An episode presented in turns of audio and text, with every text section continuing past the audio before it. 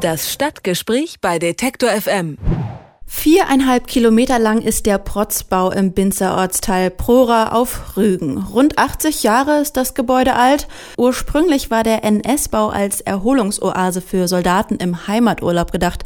20.000 Menschen sollten sich hier mit Blick auf die Ostsee vergnügen können.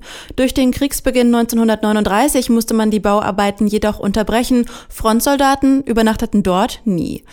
Mehrere Blöcke wurden mittlerweile an private Investoren verkauft, die dort private Ferienwohnungen bauen. Sehr schick, wie Bilder im Netz zeigen. Ein letzter Block ist noch in städtischer Hand, aber auch der soll verkauft werden. Das sorgt für Streit unter den Rügenern. Welche Argumente die Pro- und Kontrafraktion auf Rügen vorbringen, weiß Claudia Müller, Fraktionsvorsitzende der Kreisfraktion der Grünen in Vorpommern-Rügen. Ihre Partei spricht sich gegen die Privatisierung der Immobilie in Prora aus. Hallo, Frau Müller. Hallo. Trotz 15.000 Unterschriften in einer Online-Petition, Kritik aus Ihren und der Reihen der Linken, hat der Kreistag von Vorpommern-Rügen den Weg geebnet für den Verkauf des letzten Blocks, der noch in öffentlicher Hand ist. Warum wurde das so entschieden? Zuallererst ähm, aus einem Grund, den wir durchaus nachvollziehen können. Ähm, der Kreis hat kein Geld. Wir sind in der Haushaltskonsolidierung. Wir dürfen im Prinzip keinerlei ähm, zusätzliche Ausgaben tätigen.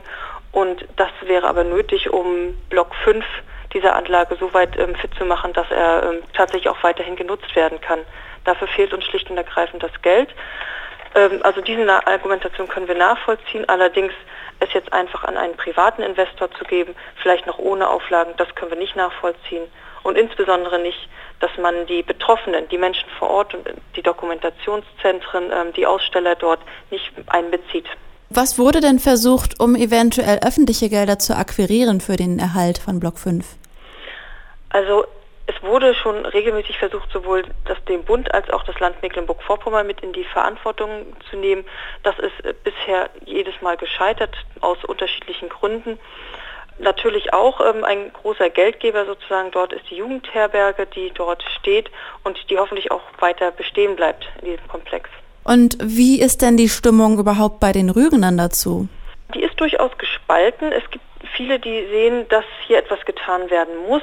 Die Hauptangst der Menschen vor Ort ist, dass ähm, der Strand dahinter nicht mehr frei zugänglich ist und natürlich, dass das kulturelle Erbe ähm, dieser Block oder dieses Gebäude ist einzigartig in Europa, ähm, nicht erhalten bleibt, also dass es nicht weiterhin eine Erinnerungsstätte nicht nur an die NS-Zeit, sondern hier waren auch zum Beispiel zu DDR-Zeiten die Bausoldaten äh, stationiert, die äh, den Seehafen Mukran bauen mussten.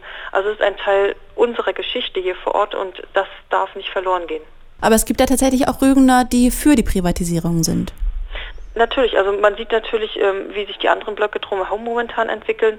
Hier entstehen Eigentums- und Ferienwohnungen und natürlich sieht es sanierter, schöner aus. Wir haben auch überhaupt nichts gegen die Sanierung und auch ein privater Investor ist durchaus willkommen. Es geht einfach nur die, um die Frage des Wie.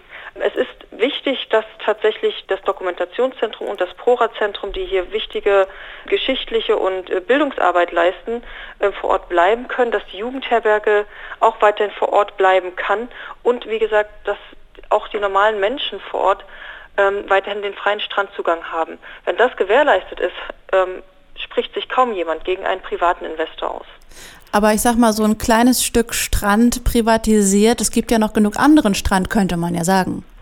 Könnte man sagen, aber der ist dann nicht so leicht zugänglich. Das Gebäude ist eben mehrere Kilometer lang und frei zugängliche Durchgänge, die gibt es kaum. Und hier bei Block 5 ist einer dieser wenigen tatsächlich nutzbaren freien Strandzugänge. Die Initiative Denkmal macht sich seit Jahren für den Erhalt der Immobilie in Prora für die Öffentlichkeit stark, hat auch unter anderem die Online-Petition gestartet, von der ich vorhin schon sprach. Inwiefern hat denn die Initiative die Lage der Immobilie bisher überhaupt geprägt? Also natürlich ist man eigentlich durchgängig in Kontakt gewesen mit den verschiedenen Ebenen. Ähm, Bundestagsabgeordnete, Landtag ähm, haben sich schon vor Ort äh, mit dem Thema beschäftigt. Man, es sind immer wieder neue Ideen entwickelt worden, wie man vielleicht Gelder akquirieren kann. Leider bisher immer erfolglos.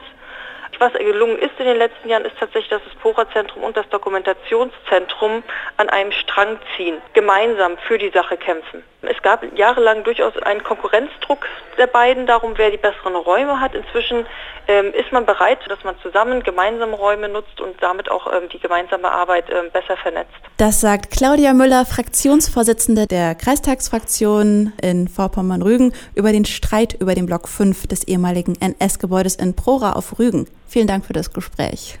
Sehr gerne. Das Stadtgespräch bei Detektor FM.